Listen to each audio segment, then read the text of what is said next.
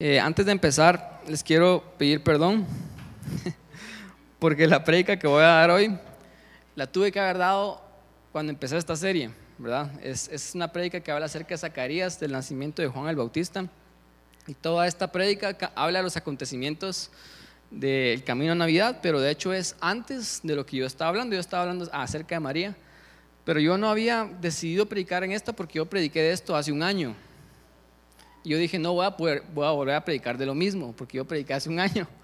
Pero estoy seguro que ustedes no se acuerdan, ¿verdad? Ni yo me recordaba, yo vi los mensajes y yo no me recordaba lo que había hablado. Pero cuando empecé a, leerlo otra vez, eh, yo sentí que hay un enfoque nuevo, ¿verdad? Hay, hay, ciertas cosas que yo voy a hablar que ya dije el año pasado.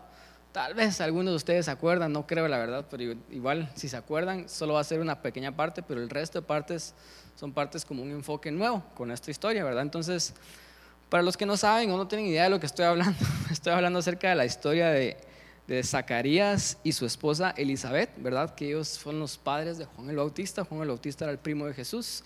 Él nació seis meses antes que Jesús y él se encargó de preparar el camino, ¿verdad? Para Jesús, ¿verdad? Él habló acerca del Mesías. Él fue el primero, por ejemplo, en predicar acerca del reino de Dios. Entonces, eh, esta es la historia de Zacarías y de Elizabeth, su esposa Elizabeth. Entonces dice lo siguiente. Eh, el título del mensaje es por qué nos cuesta, entre comillas, creer. ¿verdad? Entonces el versículo 5, Lucas 1 dice, hubo en los días de Herodes, rey de Judea, un sacerdote llamado Zacarías, de la clase de Abdías. Su mujer era de las hijas de Aarón y se llamaba Elizabeth. O sea, uno era, los dos estaban en la tribu de Aarón, en la tribu de Leví, ¿verdad? Eran sacerdotes. Entonces él era sacerdote y ella también era descendiente de, de, Aarón, ¿verdad? Entonces dice, ambos eran justos delante de Dios y andaban irreprensibles en todos los mandamientos y ordenanzas del Señor, pero no tenían hijo, porque Elizabeth era estéril y ambos ya eran de avanzada edad. Aconteció que ejerciendo Zacarías el sacerdocio delante de Dios, eh, sí, ¿verdad? Eso. Aconteció que ejerciendo Zacarías el sacerdocio delante de Dios según el orden de su clase, conforme a la costumbre del sacerdocio, le tocó suerte ofrecer el incienso entrando en el santuario del Señor y toda la multitud del pueblo estaba afuera orando a la hora del incienso. Les tocó suertes porque habían como dos mil sacerdotes en ese tiempo. Entonces, si ustedes hacen cuentas, eh, sobraban, ¿verdad? Las personas que ofrecían el incienso ah, en, el día al día en el templo. Entonces, probablemente para muchos que les tocara servir en el templo, tal vez era para algunos una oportunidad única en la vida. Entonces por eso tomaban suertes y le tocó a Zacarías. Entonces no sabemos si tal vez ya había servido o tal vez era la primera vez, pero es un evento grande para él, no es algo que él hace todos los días. ¿verdad? Entonces él entra al templo y empieza a servir en el templo como el sacerdote que él era. Versículo 11 dice, y se le apareció un ángel del Señor puesto en pie a la derecha del altar del incienso, y se turbó Zacarías al verle y le, sobrecogió temor. O sea, el mero día de tu trabajo, ¿verdad? Estás preparándote para ir y el mero día que vas se te aparece un ángel, ¿verdad? O sea, esto era un día impresionante.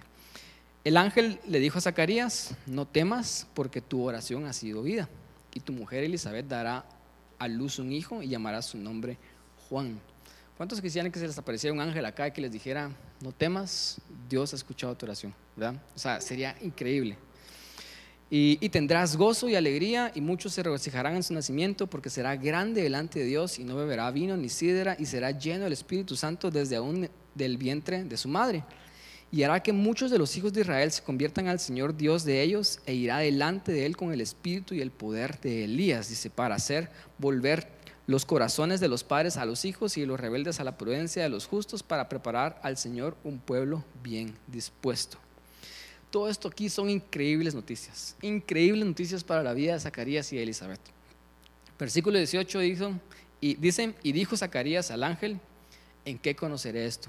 Porque yo ya soy viejo y mi mujer es de avanzada edad. Y respondiendo el ángel le dijo, yo soy Gabriel, que estoy delante de Dios y he sido enviado a hablarte esto y darte estas buenas nuevas. Y ahora quedarás mudo y no podrás hablar hasta el día en que esto se haga por cuanto no creíste mis palabras las cuales se van a cumplir a su tiempo. Y el pueblo estaba esperando a Zacarías y se extrañaban de que él se demorase en el santuario, pero cuando salió no les podía hablar y comprendieron que había visto visión en el santuario. Y él les hablaba por señas y permaneció mudo. Y cumplidos los días de su ministerio, se fue a casa. Entonces, esta, esta historia, creo que hay historias en la Biblia donde podemos aprender eh, positivamente porque los personajes hicieron algo positivo y podemos aprender de sus acciones. Y hay historias en las que podemos aprender negativamente, porque los personajes no hicieron algo, ¿verdad? Y aún así podemos aprender de, para no hacer lo que ellos hicieron, ¿verdad? Entonces esta es una historia negativa, donde podemos aprender de, de la vida de Zacarías y lo que le está pasando, ¿verdad? Entonces, no sé ustedes, pero si a mí se me aparece un ángel, ¿verdad? O eso es lo que diríamos la mayoría acá. Si se me aparece un ángel y lo estoy viendo, y me está hablando, me está diciendo, tu oración ha sido escuchada, ¿verdad? No tengas temor. Y me comienza a dar palabra. ¿Cuántos de acá creemos que le creeríamos al ángel? Si lo estamos viendo, ¿verdad? Y, nosotros podemos venir y decir, yo, ¿verdad? Y decir, sí, Zacarías, no tienes fe, ¿qué es lo que está pasando con vos? Pero yo creo que podemos realmente aprender de la vida de Zacarías y tratar de entender por qué Zacarías no creyó.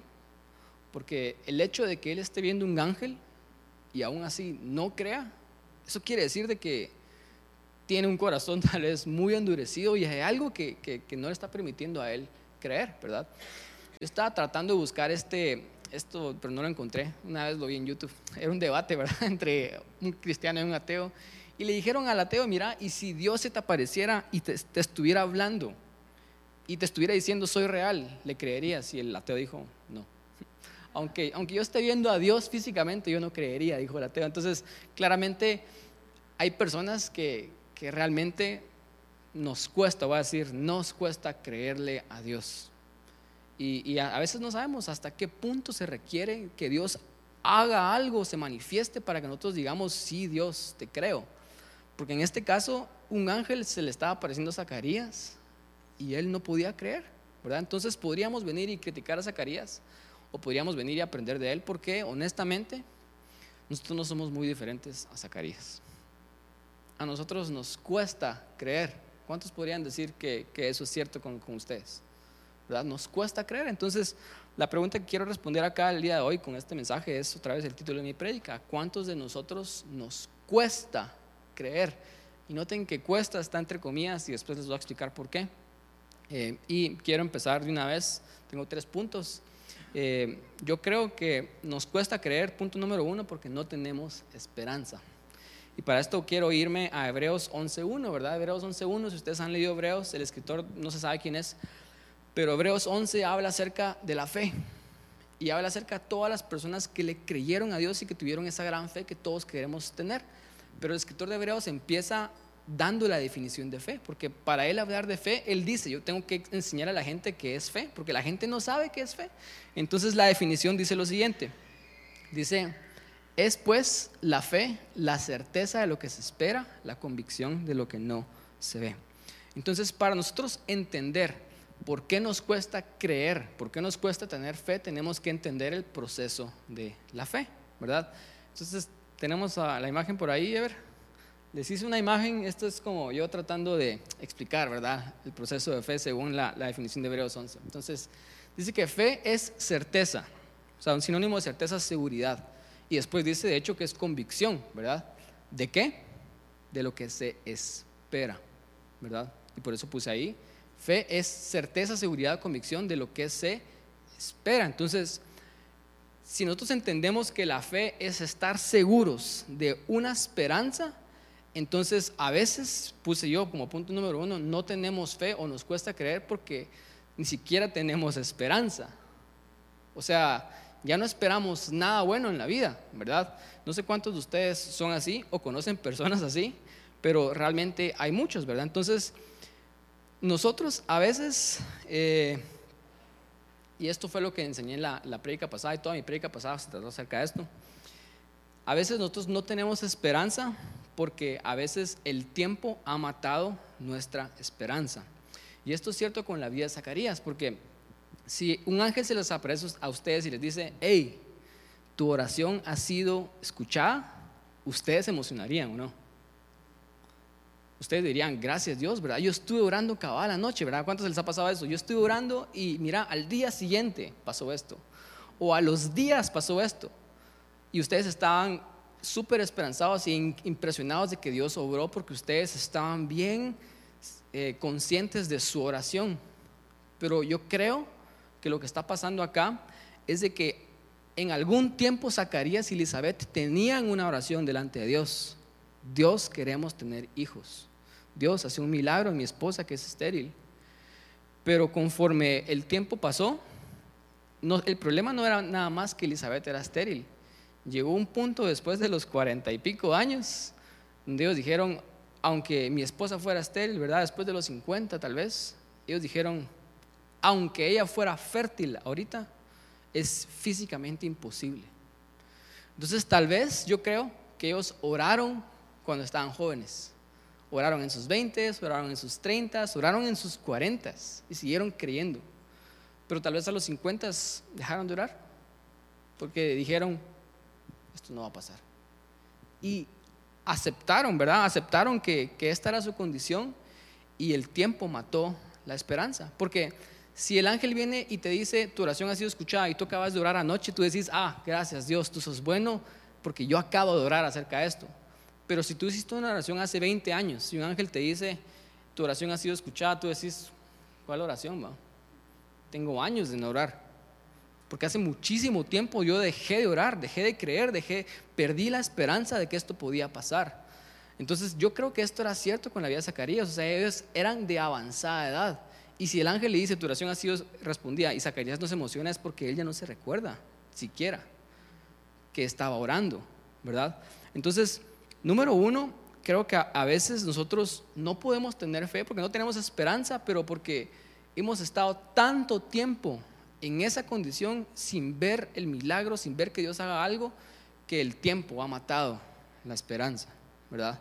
O tal vez mi punto número dos es que a veces nosotros hemos rendido nuestra esperanza, ¿verdad? Voluntariamente, porque no queremos seguir aferrándonos a algo que nos está causando dolor, cuando cada día nos recuerda de que esa cosa no va a pasar. Entonces, si yo antes estaba esperanzado en esto, pero sigue pasando y pasando el tiempo, cada vez me duele más porque cada vez está más y más lejos mi esperanza de que eso pase. Entonces, a veces rendimos nuestra esperanza para protegernos del dolor de la decepción, ¿verdad? No sé si ustedes vieron Avengers Endgame. Sí, ¿verdad? Buena película. la cosa es que hay una escena donde ellos dicen, bueno, creo que sí podemos hacer que todos regresen, ¿verdad? Y vamos a regresar en el tiempo, inventan la máquina del tiempo, entonces ellos se están preparando. Y Natasha Romanoff va y busca a su amigo Hawkeye, ¿verdad? ¿Cómo se llama Hawkeye? Se me, fue ahorita, qué, mal. La cosa es que fue a Hawkeye, pero ahorita él está, él está perdido completamente porque él perdió a toda su familia. O sea, Thanos borró a todos y se murieron su esposa, sus hijos, sus tres hijos, y solo quedó él. O sea, qué mala suerte, ¿verdad? Solo quedó él. Entonces él está, él, él agarró una cosa de dolor y se convirtió en Ronin, ¿verdad? Y empezó como a vengarse y a matar a los malos, pero era, era, no era por hacer justicia, sino una, una como sed de venganza. Entonces él está haciendo estragos en Japón y se convirtió en un gran asesino. Y llega Natasha y lo busca y le dice, ¿y por qué me buscas? ¿verdad? Y, Natasha le, da, le dice, yo creo que hay una forma de traerlos de vuelta. Y Hawkeye le, le voltea a ver y le dice, no, ya, ¿no qué? No me des esperanza, le dice él, ¿verdad? O sea, él hace muchísimo tiempo rindió la esperanza de que se podía hacer algo con su familia, ¿verdad? Porque el, el más mínimo la más mínima porción de esperanza significa mucho dolor para él, porque es, saber de que nunca los va a volver a ver. Entonces yo creo que a veces pasa lo mismo con nosotros, o sea, no tenemos esperanza porque no ha pasado algo bueno en nuestra vida por tanto tiempo y es más, cada, vez nos, pasan cosas peores, cada vez la vida se vuelve más difícil y, y nos empezamos a ir en ese que empezamos a voluntariamente rendimos nuestra esperanza y decimos esto no puede pasar. Y es, y es contraproducente, porque si rendimos nuestra esperanza, estamos rendiendo nuestra fe. Y lo único que hace que las cosas puedan cambiar es la fe. ¿verdad? Entonces, al rendir nuestra esperanza, realmente nos estamos alejando aún más, porque la esperanza es el inicio de, crecer en fe. Porque si no tenemos algo lo que estamos esperando, entonces, ¿cómo vamos a, poner, a tener esa convicción? ¿Cómo vamos a tener esa fe, esa seguridad de que algo puede pasar? ¿verdad? Entonces hemos rendido nuestra esperanza y esto fue todo mi mensaje el año pasado y lo que les voy a dar ahorita es nuevo, ¿verdad?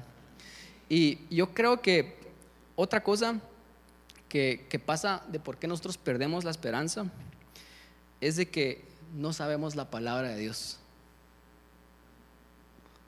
Porque esa es realmente nuestra esperanza. Nuestra esperanza realmente es la palabra de Dios y son sus promesas. Hebreos 11.1 dice, es pues la certeza de lo que se espera, ¿verdad? La esperanza, pero después dice la convicción de lo que no se ve. Y saben ustedes que Dios tiene una realidad que es invisible. Dios tiene el reino espiritual, Él tiene sus promesas futuras que no se ven. Eso es la palabra de Dios. Todo lo que nosotros creemos, ¿verdad? Que va a pasar, es, es porque Dios nos lo reveló en su palabra, pero son cosas invisibles. Entonces realmente yo creo que podemos hablar acá como tal vez más humanamente o filosóficamente y decir, sí, es bueno tener esperanza porque la esperanza nos hace tener fe, pero más específicamente la única cosa que realmente nos da una buena esperanza es las promesas de Dios. Son las cosas que Dios dijo acerca de nosotros, ¿verdad? No sé si ustedes sabían de que así como Dios escuchó la oración de Zacarías, Dios escucha su oración. ¿Cómo van a saber ustedes eso si no leen la Biblia? No si ustedes sabían de que Dios tiene planes buenos para ustedes, de bien y no de mal, ¿verdad? Su, su voluntad para nosotros es perfecta, buena y agradable. ¿Cómo van a saber ustedes eso si no leen la Biblia, verdad? No sé si ustedes sabían de que Dios tiene buenas nuevas de gran gozo para nosotros. No sé si ustedes sabían de que Dios puede responder oraciones aún fuera de tiempo. Miramos la historia de Lázaro y esa es una oración respondida fuera de tiempo. ¿Cómo vamos a saber nosotros eso si no leemos la palabra de Dios? Entonces mi punto es de que nuestra verdadera esperanza son las palabras que Dios dejó ahí en lo que nosotros llamamos la Biblia. Esa es nuestra verdadera esperanza. O sea, no es esperar de que Guatemala algún día va a cambiar, de que el mundo algún día va a tener paz y que las cosas van a... No, o sea, nuestra esperanza real es que Jesús puede cambiar las circunstancias. Es de que Jesús puede cambiar los, los corazones de las personas. Él algún día va a regresar y todo va a estar bien.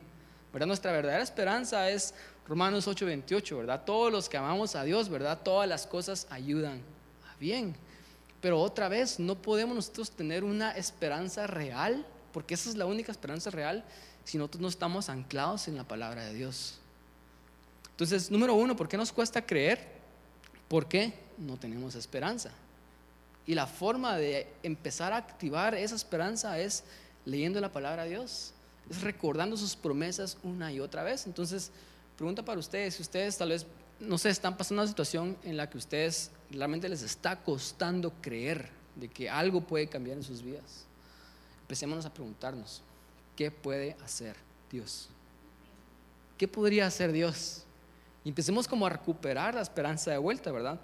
Número dos, ¿por qué no creemos o nos cuesta creer? Porque tenemos nuestra fe puesta en otras cosas. Nuevamente el versículo 18 de Lucas 1 dice, Zacarías le dijo al ángel, ¿en qué conoceré esto? Porque yo soy viejo y mi mujer es de avanzada edad, ¿verdad? Entonces, quiero proponer lo siguiente, y eso tal vez va a ser algo que tal vez no hemos escuchado mucho, ¿verdad? Quiero proponer de que todos los que estamos acá, todos tenemos mucha fe. Yo creo que las personas todas las personas del mundo, crean o no crean en Dios, todas las personas tienen mucha fe. ¿Creen ustedes eso? ustedes están diciendo, mm, no creo, ¿verdad? A veces me cuesta creer y de hecho el título del mensaje es ¿por qué me cuesta creer? Yo no tengo fe. Pero yo creo que todos realmente somos personas de fe. La pregunta es, ¿en dónde estamos nosotros poniendo nuestra fe? Porque ya estamos creyendo algo, ¿verdad? Entonces, nosotros podemos creer la verdad de Dios o podemos creer las mentiras del diablo. Pero lo que sea que estemos creyendo, estamos depositando nuestra fe ahí. Si yo creo las promesas de Dios, yo estoy depositando mi fe en las promesas de Dios. Si yo creo que yo no soy nadie y que las cosas malas van a pasar y que todas las cosas que Satanás me está diciendo, entonces yo estoy creyendo las mentiras del diablo. Entonces no es de que no tengamos fe, es de que estamos depositando nuestra fe en las cosas incorrectas. Entonces, si nosotros miramos acá la historia de, Zacarías, él viene y él dice, ¿en qué conoceré esto? Porque yo soy viejo y mi mujer es de avanzada edad. ¿En dónde tiene su fe Zacarías? Él tiene su fe en que las cosas tienen que estar bien para que el milagro pase. O sea, si él va a creer de que Dios puede hacer algo, entonces la única forma en la que esto va a pasar es de que yo tengo que estar joven y mujer tiene que estar joven. Y aparte mujer tiene que ser fértil, ¿verdad? O sea, Zacarías está básicamente diciendo que su fe está en las circunstancias. Y si las circunstancias están bien, entonces él puede creer en Dios. Pero eso es tonto e ilógico. Porque si las circunstancias están bien, entonces las cosas ya hubieran pasado y él no necesitaría a Dios. O sea, no sé si ustedes miran lo, confuso y cómo nosotros realmente operamos, ¿verdad? Porque queremos creerle a Dios, pero al mismo tiempo le estamos creyendo a las circunstancias, estamos creyendo a todas las cosas que estamos viendo en la realidad física. Y, y, miramos esas cosas y decimos, bueno, es que ¿cómo va a ser Dios esto en mi vida si esto y esto y esto? Y empezamos a poner el montón de excusas delante de Dios. ¿Saben qué es lo que está pasando ahí realmente? No es de que no tengamos fe, es que nuestra fe está puesta en que estas cosas pueden traer nuestro milagro, no Dios. Entonces, otra vez, todos somos personas de fe. Entonces, yo les podría decir a ustedes, ¿cómo crecer en fe? ¿Verdad? Esa es la pregunta. Y la respuesta clara es, pongan su fe en Dios. Pero si yo les digo eso a ustedes, ustedes no van a entender, ustedes van a decir, eso lo he escuchado mil veces. Pero una mejor respuesta para, para responder esta pregunta de cómo crecer en fe es quitar tu fe de las cosas que no te están trayendo nada y no pueden hacer milagros y poner tu fe en Dios. Porque ya tenés fe. Porque si yo les digo a ustedes, tenés que tener más fe en Dios. Es que solo trata, trata de tener más fe, ¿verdad? Crecer en fe, no dudes, ¿verdad? O sea, es como no le estoy diciendo mucho realmente porque no entendemos, ¿verdad? No sabemos cómo nosotros podemos llegar a tener más fe. Pero no se trata acerca de tener más fe, sino se trata de quitar nuestra fe en las cosas que no nos van a dar un milagro. Quitar nuestra fe en las mentiras de Satanás, ¿verdad? Y poner esa fe en Dios, ¿verdad? Entonces nuestro gran problema, realmente que era el problema de Zacarías, es que ponemos nuestra fe en otras cosas antes que a Dios. Entonces no estoy diciendo que no, no vamos a, hacer nada más y a, creer de que Dios no se puede mover a través de otras cosas, pero nada de eso viene antes que poner nuestra fe en Dios. Y realmente nosotros nos estamos contradiciendo. Y y si, miramos bien la historia, Zacarías estaba contradiciendo un montón porque Zacarías era el más apto para creerle a Dios, porque él era un sacerdote. O sea, ¿quién sabía más la palabra de Dios que un sacerdote? ¿Quién, ¿Quién, debería estar más cerca de Dios que alguien que está ministrando en el templo delante de Dios en favor del pueblo? Zacarías. ¿Y por qué Zacarías no cree, aún y a pesar de que él está viendo un ángel? ¿Verdad? Y, Zacarías estaba contradiciendo. Y, y nosotros nos contradecimos un montón también. Porque nosotros decimos en nuestras biografías de, internet que somos cristianos y que creemos en Dios. Pero cuando vienen los problemas, no creemos en Dios. Cuando estamos pasando cosas difíciles, nuestra fe está en de que todas estas cosas no están permitiendo que yo obtenga lo que yo quiero y, y no, ¿verdad? Y nos cerramos y empezamos a, realmente a quedarnos en ese lugar donde no estamos viendo lo que nosotros quisiéramos ver o lo que Dios ha prometido por nosotros y nos contradecimos a nosotros mismos, porque si, si realmente creemos en Dios, piénselo por un momento, si realmente creemos en Jesús como nuestro Salvador, creemos de que su papá, nuestro papá, es el Dios del universo, Él creó la tierra, entonces tenemos que creer que sus palabras son reales. Entonces, ¿por qué no creemos sus palabras si realmente decimos que creemos en Dios? ¿No miran ustedes una gran contradicción ahí en cómo estamos viviendo la vida? O sea, realmente lo lógico sería que si creemos en Jesús, creemos en sus palabras. Pero otra vez, o sea, el problema es de que estamos creyendo varias cosas al mismo tiempo. No sé si ustedes se recuerdan de la, de la, parábola de la tierra, ¿verdad? De la, de la semilla. Una semilla que cayó en espinos, ¿verdad? Y empezó a, a, a crecer, pero los espinos también empezaron a crecer.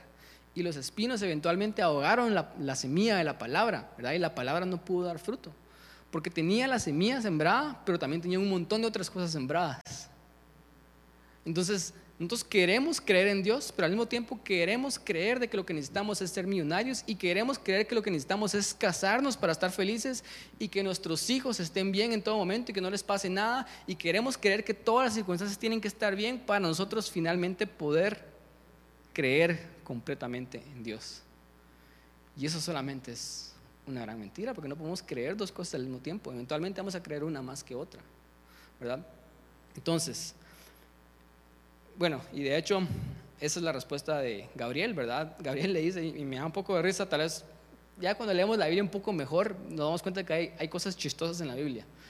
En el versículo 19, respondiendo el ángel, le dijo, yo soy Gabriel, que estoy delante de Dios y yo he sido enviado a hablarte y darte estas buenas nuevas. O sea, Zacarías le está preguntando, mira, ¿y cómo va a hacer esto? Y Gabriel, hey, mano, o sea, yo solo soy el mensajero, solo vine a decirte lo que va a pasar, ¿verdad? O sea, tranquilo, yo, yo realmente no soy el que va a hacer estas cosas, yo solamente soy el mensajero. Y, Gabriel de hecho le dice, esto, esto va a pasar. Y de hecho este caso es tan particular que esto iba a pasar aún sin la fe de Zacarías. Y por eso es que le dice, mira, simple y sencillamente va a, pasar, va a pasar, pero porque no me creíste, y yo, creo que fue Gabriel, ¿verdad? Tal vez no fue Dios, fue Gabriel, porque no me creíste, te, te vas a quedar mudo, ¿verdad? Y después les voy a contar por qué se quedó mudo.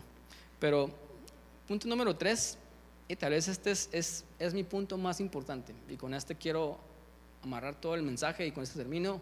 Y espero que esto tal vez sea lo que se nos quede. ¿Por qué nos cuesta creer? Y el punto número tres es porque la fe no requiere esfuerzo, solo confianza. Y por eso mi pregunta estaba cuesta entre comillas. Porque nosotros pensamos que tenemos que trabajar en nuestra fe. Tenemos que esforzarnos en nuestra fe, ¿verdad? Y a veces decimos, bueno, si yo estoy creyendo que Dios va a hacer esto en mi vida, entonces voy a ganarme que Dios haga esto en mi vida. Y empezamos a portarnos bien. Empezamos a ir a la iglesia, empezamos a leer la Biblia, empezamos a orar, empezamos a, a diezmar inclusive, ¿verdad? Yo he conocido muchas, muchas personas que cuando ellos están en búsqueda de algo, ellos empiezan a portar bien. Pero una vez ellos tienen ese algo, ellos se dejan de portar bien y se olvidan de Dios. ¿Por qué? Porque creemos dentro de nosotros que las cosas que Dios tiene para nosotros no las ganamos con esfuerzo. Y pensamos que la fe requiere esfuerzo. Y no es cierto. La fe no requiere esfuerzo. O sea, Zacarías es el claro ejemplo de esto. Él no se merecía esto. Él no se merecía tener un hijo porque cuando Dios viene y, escucha su oración, tal vez 20 años después, tal vez el ángel, Dios ya sabía tal vez lo que iba a pasar, pero el ángel estaba esperando como que, que Zacarías irrumpiera en gozo y que levantara un cántico, que es lo que pasa al final. Y como no hace nada de eso, por eso el ángel se enoja con él y lo deja mudo. Porque él está esperando una, una manifestación, wow, pero Zacarías es la persona que no se merece un hijo y aún así tuvo un hijo, aún cuando no creyó. ¿Por, ¿por qué? Porque no depende nada de nosotros, no, no es nuestro esfuerzo humano el que va a lograr que Dios haga nuestro milagro. No es nuestro esfuerzo humano ni nuestras buenas obras lo que va a hacer que Dios me mire y diga, ah, se lo merece. No, o sea, no hay nada que yo pueda hacer para ganarme las bendiciones de Dios. Si Él me bendice y si Él me da algo, es simple y sencillamente porque Él se apiadó de mí. Como, como el cántico de María, Él me vio en mi bajeza y Él tuvo gracia de mí, ¿verdad? Y para darles el, el mensaje positivo el día de hoy, porque todo este mensaje negativo es Zacarías. Escuchen el mensaje positivo que es, es, es exactamente la misma imagen, pero como un espejo negativo y un espejo positivo. Y esto está en Romanos 4, 18 y Pablo está hablando acerca de Abraham. Y escuchen lo que dice Pablo acerca de Abraham. Dice, él, Abraham, creyó en esperanza contra esperanza para llegar a ser padre de muchas gentes conforme a lo que se le había dicho, así será tu descendencia. Entonces, si miran la, la conexión acá, Zacarías no tenía esperanza Y Abraham en vez creyó en su esperanza contra esperanza. ¿Qué significa eso? Que él tenía todas las cosas en su contra. Pero él se siguió aferrando a las promesas de Dios. Y dice acá, para ser padre de muchas gentes conforme a lo que se le había dicho, así será tu descendencia. O sea, él se aferró a esa palabra y esa era su esperanza y, y contra toda esperanza, él siguió creyendo. O sea, si realmente hay un esfuerzo, es solo el esfuerzo de aferrarnos a la palabra de Dios. No de trabajar, sino de aferrarnos a la palabra de Dios. Entonces, después dice, el versículo 19, dice, y no se debilitó la fe al considerar su cuerpo, que ya estaba como muerto, siendo casi de 100 años, o la esterilidad de la matriz de Sara. O sea, era el mismo caso. Su esposa estéril y ellos ya viejos. Y estoy seguro que Abraham y Sara eran muchísimo más viejos. Estoy seguro. Pero dice acá, y no se debilitó en la fe. O sea, Zacarías puso su fe en de que él tenía que estar bien, tenía que estar joven y su esposa tenía que estar fértil para que el milagro pasara. Pero Abraham, aún y cuando él tenía la misma situación, su esposa infértil y ellos ya viejos, y, Pablo todavía hace el detalle aquí, también no, no tan agraciado hacia Abraham, dice, ya estaba casi muerto, tenía casi 100 años, pero él no, él no consideró sus circunstancias externas, porque su, fe no estaba puesta en que las cosas tienen que estar bien para que Dios haga un milagro. Él estaba creyendo en esperanza contra esperanza. O sea, otra vez, o sea, la fe de Abraham estaba puesta en Dios. Y escuchen esto, y aquí lo termina de, de amarrar Pablo. Dice, y tampoco dudó por incredulidad de la promesa de Dios, sino que, sino que se fortaleció en fe, dando gloria a Dios, plenamente convencido de que era también poderoso para hacer todo lo que le había prometido. O sea, él en medio de toda circunstancia que era contraria a su promesa, él siguió viendo a Dios y él consideró que Dios era el que podía hacer, él era poderoso para cumplir esta promesa en él. Él se aferró a Dios completamente, o sea, él no puso su fe en otras cosas, él siguió confiando en Dios, ¿verdad? Y él viene y dice esto, se fortaleció en fe dando gloria a Dios. ¿Cómo dio gloria a Dios Abraham? Al creerle a Dios. Si seguimos leyendo Hebreos, llega una parte donde dice que la única forma de agradar a Dios es a través de nuestra fe. Eso es todo lo que agrada a Dios. Esa es la forma en la que le damos gloria a Dios. Entonces ahora sí, regresando a la historia de Zacarías, en el versículo 20, eh, el ángel le dijo a Zacarías, y ahora quedarás mudo y no podrás hablar hasta el día en que esto se haga, por cuanto no creíste mis palabras, las cuales se cumplirán a su tiempo. ¿Por qué el ángel dejó mudo a Zacarías? Y puede ser que sí le cayó muy mal, pero ¿por qué lo dejó mudo? ¿Por qué no lo, dejó ciego? ¿Por qué cualquier otra cosa, verdad? obviamente porque no creyó, pero específicamente es que Dios iba a hacer que esto pasara. Juan iba a nacer, sí o sí. Entonces, si Dios va a hacer algo, ¿por qué le avisa a las personas antes que Él va a hacer algo? Dios nos avisa antes para que nosotros testifiquemos de lo que Dios va a hacer. Para que cuando las cosas pasen, la gente diga, ah, ellos testificaron de que Dios iba a hacer esto y las personas entonces creen en Dios porque alguien lo estuvo testificando antes de tiempo. Entonces, nuestro milagro también puede ser milagro de otras personas porque otras personas entonces miran lo que está pasando en nosotros porque lo testificamos y creen en Dios porque dicen, ellos dijeron que esto iba a pasar y Dios lo hizo. Su Dios debe ser el Dios verdadero y las personas creen en Dios y glorifican a Dios por lo que Dios hace en nuestras vidas. Pero si nosotros no le creemos a Dios, no testificamos.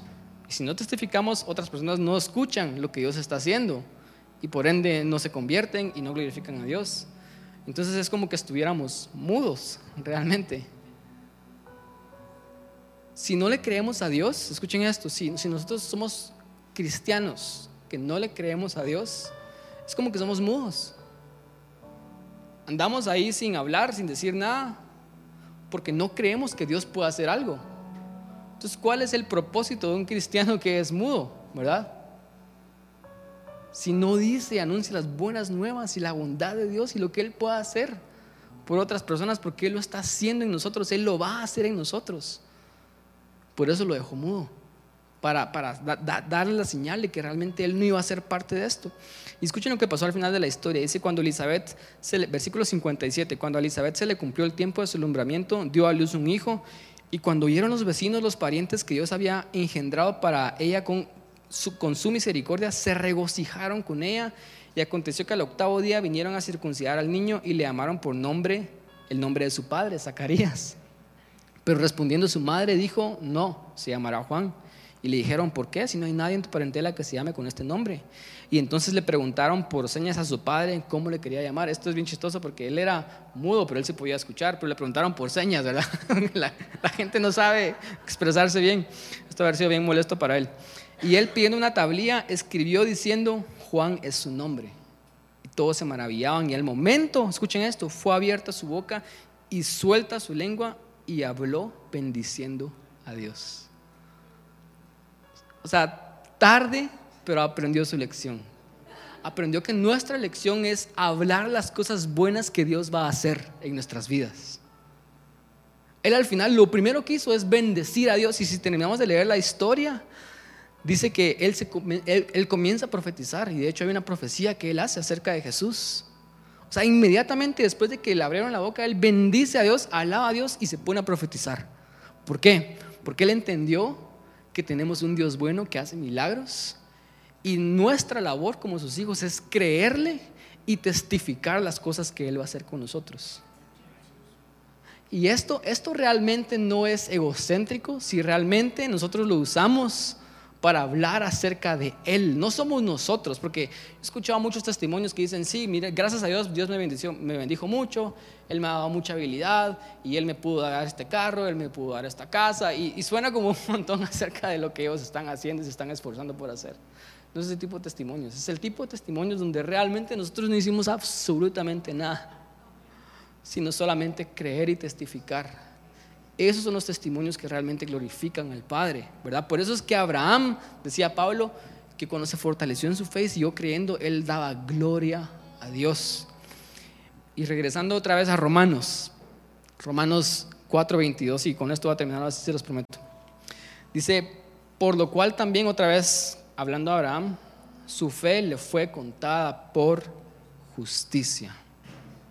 Porque este era el gran debate que Pablo está tratando de dar en, Romanos. Él está diciendo, hey, no es por obras, no hay nada que nosotros podamos hacer para ganarnos el acceso a Dios y el favor de Dios. Y muchos decían, no, pero es que mira a nuestro padre Abraham todo lo que él hizo. Él se ganó el acceso a Dios por todas las cosas que él hizo, porque él dejó a su padre, a su madre, él dejó su parentela, ¿verdad? Él dejó todas las tierras, todas las riquezas, él vivió en tiendas incómodamente por 25 años, él hizo todas estas cosas, él estaba dispuesto a sacrificar a su hijo Isaac, ¿verdad? Entonces la gente pensaba que Abraham era el padre de fe o era su padre porque él había hecho muchas cosas. Pero Pablo les está haciendo saber de que no tiene nada que ver con las cosas que Abraham hizo sino lo, que realmente hizo Abraham fue creer. Él creyó esperanza contra esperanza y su fe estuvo puesta. Él no, él no en ningún momento dudó. E inclusive cuando, cuando él ya tenía, ¿verdad? Esta es la gran prueba de Abraham. Cuando él ya tenía a su hijo, Dios lo pone a prueba una última vez para ver realmente si quién era su Dios, si la bendición, lo que yo te di, el propósito, tu hijo, yo. Y, y, Abraham está dispuesto a rendir a su hijo. O sea, entonces Pablo está diciendo que realmente Abraham no fue justificado por las cosas que él hizo, pero las cosas que él hizo eran evidencia de que él realmente creyó y él fue justificado por fe. Otra vez, o sea, punto número tres, ¿verdad? Nos cuesta creer porque pensamos que nuestra fe requiere esfuerzo. Y no es qué tanto leas la Biblia, qué tanto ores, qué tanto te trates de portar bien. Todas esas cosas no te van a dar el favor de Dios ni te van a dar el acceso de Dios. Es simple y sencillamente tu fe en Él. Y Pablo termina diciendo esto. Versículo 23, y no solamente con respecto a él se escribió que le fue contada esta fe como justificación, sino también con respecto a nosotros. Escuchen. Nosotros a quienes ha de ser contada esto es a los que creemos en el que le levantó de los muertos a Jesús, Señor nuestro, el cual fue entregado por nuestras transgresiones y resucitado por nuestra justificación. ¿Saben qué está diciendo acá Pablo? Pablo está diciendo que nada de lo que nosotros hagamos realmente puede hacer que Dios haga un milagro por nosotros. Nada. No es qué tanto lees la Biblia, qué tan bien te portás, qué tan generoso sos, qué tan buena persona sos. Porque les tengo un montón de malas noticias para ustedes, cristianos acá que se sienten bien con ustedes mismos. Hay gente allá afuera que no cree en Dios que son mejores personas que ustedes un montón de gente allá afuera que no creen en Dios, que son mejores personas en cuanto a la medida del hombre, de una buena persona. Personas que dan más dinero que nosotros, que son más generosos que nosotros, que ayudan más al pobre que nosotros. Personas que, que realmente han dejado sus trabajos y se han ido a África, a lugares remotos y constantemente están dando y ayudando al prójimo, más que nosotros creyentes. Entonces, si es por un acto de medida que Dios nos va a bendecir y va a hacer milagro en nosotros, entonces realmente estamos fritos. Y ellos también. Porque ellos no pueden hacer tantas cosas buenas como para ganarse ellos el favor de Dios. Nadie pudo hacer eso. Por eso es que Jesús vino acá a la tierra. Por eso es que Él vino a vivir la vida que nosotros no podíamos vivir. A veces se nos olvida y decimos, gracias Señor Jesús por tu sacrificio por dar tu vida por mí, ¿verdad? O sea, por hacer ese intercambio. Pero Jesús no solamente dio su vida por nosotros, sino Él vivió la vida que nosotros no podíamos vivir. O sea, Él se ganó la justificación. Él hizo la mayor cantidad de buenas obras. Él hizo una vida perfecta. Él vino a vivir la vida que yo no pude haber vivido y Él intercambió su vida por la mía en la cruz. Entonces ahora cuando el Padre me mira, Él me mira a mí, o sea, él, mira a Jesús en mí.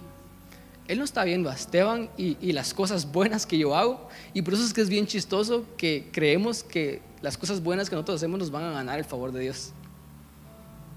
Pero Dios cuando me mira, Él no está viendo las cosas buenas que yo hago. Él está viendo a su Hijo, a Jesús. Y cuando yo creo en su Hijo, entonces yo soy justificado. Y cuando yo creo en su Hijo, entonces todas las demás cosas que Dios tiene preparadas para mí son posibles. Es, solamente fe. Entonces lo que nosotros tenemos que realmente hacer, este es el, resumen. Si, si realmente no tenemos esperanza, la esperanza empieza con leer la palabra de Dios y encontrar las promesas que Dios tiene para nosotros. Pero después saber de que nuestro trabajo y nuestro esfuerzo no van a hacer que esas cosas se cumplan en nosotros, sino es nuestra confianza en nuestro Padre. Entonces, para crecer en esa confianza tenemos que dejar de poner nuestra fe en otras cosas y poner nuestra fe solamente en Jesús. Pónganse de pie, vamos a terminar. Les iba a decir otra cosa, pero mejor otro día.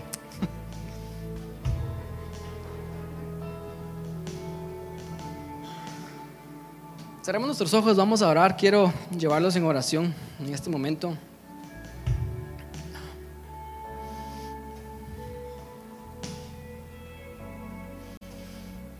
Mientras están ahí con sus ojos cerrados, tal vez concentrémonos en este momento y yo sé que hay muchos de nosotros que estamos pidiendo un milagro a Dios. Y como Zacarías estamos necesitados de que Dios intervenga en nuestras vidas milagrosamente. Yo sé que todos acá necesitamos un milagro de parte de Dios. Hay algo que por lo cual hemos estado orando por muchos años. Hay algo que hemos dejado de creer tal vez.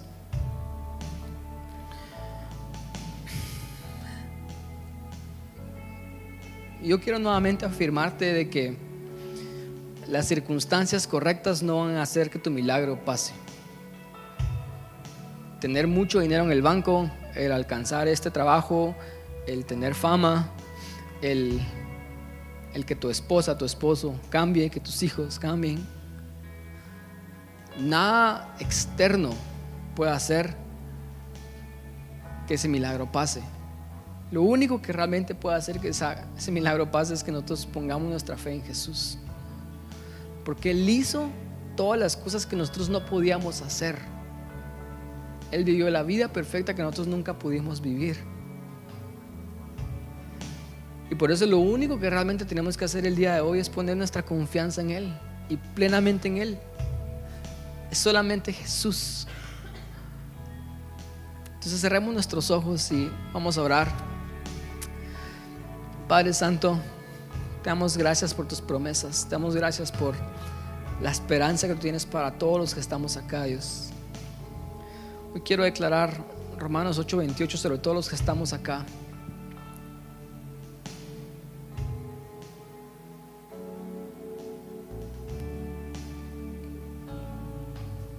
Que a todos los que tú amas, Dios, a todos los que te amamos, a ti, Dios, todas las cosas ayudan a bien. Eso significa, Padre, que tú tienes un plan bueno para cada uno de los que estamos acá. Tú tienes un propósito y una esperanza para nosotros. Tus planes son buenos y no de mal para nosotros. Tus planes es tu voluntad que es buena, agradable y perfecta. Tú quieres el cielo para nuestras vidas. Tú quieres el reino para nuestras vidas. Y esa es nuestra esperanza, Jesús. Nuestra esperanza es de que tú realmente compraste todo esto por nosotros. Tú hiciste todas las cosas que no podíamos hacer, Jesús. Y en este momento te venimos a pedir como hijos tuyos, como cristianos, que nos ayudes a confiar en ti. Quita nuestras vidas, Dios, todo ídolo que nosotros hemos estado dependiendo. Quita en nuestras vidas, Dios, las todas las cosas que nosotros llamamos nuestra seguridad, nuestra certeza, nuestra convicción, que no son tú, Dios. Porque no queremos, como Zacarías, poner nuestra fe en las cosas externas, en nuestra juventud, en nuestro dinero, en nuestra capacidad, sino queremos poner nuestra fe en ti, Jesús. Entonces yo te pido, Espíritu Santo, que, nos ayudes esta semana a, a, quitar todas estas cosas de nuestra vida, a quitar todas las cosas en las cuales hemos estado poniendo nuestra fe. Si creemos que nuestra salvación va a ser obtener ese trabajo, mudarnos de país, que esto, que esta otra cosa pase en nuestra vida, Dios. Hoy queremos quitar nuestra esperanza de esas cosas, nuestra fe de esas cosas y la queremos poner en ti, Jesús porque tú eres nuestra esperanza. Así cantábamos, Dios, así cantábamos en un momento, decíamos Jesús, nuestra esperanza, El que salva. Realmente queremos que sea cierto y que sea vida en nosotros, Dios. Tú eres nuestra esperanza, Jesús. Les voy a pedir que abran su boca y que lo declaren en este momento. Y que digan, Jesús, tú eres mi esperanza. Yo quiero poner mi, mi fe solamente en ti. Yo no quiero confiar en, un negocio, no quiero confiar en mis fuerzas, en mi capacidad o en este dinero que me va a caer o en esta, en esta oportunidad, sino tú eres mi esperanza, Jesús. Y tú puedes usar todas estas cosas, pero en última instancia no son estas cosas las que hacen los milagros en nuestras vidas, sino eres tú, Dios. Entonces hoy decidimos poner nuestra confianza completamente en ti, Jesús. Ayúdanos a dejarla ahí. Ayúdanos a no moverla. Padre Santo, te, pedimos perdón, Señor, porque como Zacarías somos esas personas incrédulas, Dios, que nos cuesta creer, Padre Santo. Pero ayúdanos a entender que la fe no requiere esfuerzo, sino la fe es confianza. Si realmente no tenemos fe es porque no estamos confiando en que tú eres nuestro papá, en que tú eres un Dios bueno, que cuidas de nosotros. Entonces ayúdanos a descansar en ti, Jesús. Ayúdanos a ser hijos. Ayúdanos a trabajar desde el descanso, desde la confianza, con un corazón confiado, Dios. Eres tú nuestra esperanza. Eres tú nuestro Salvador. Eres tú quien nos justificas. Ponemos nuestra fe en ti, Jesús. En tu nombre oramos. Amén y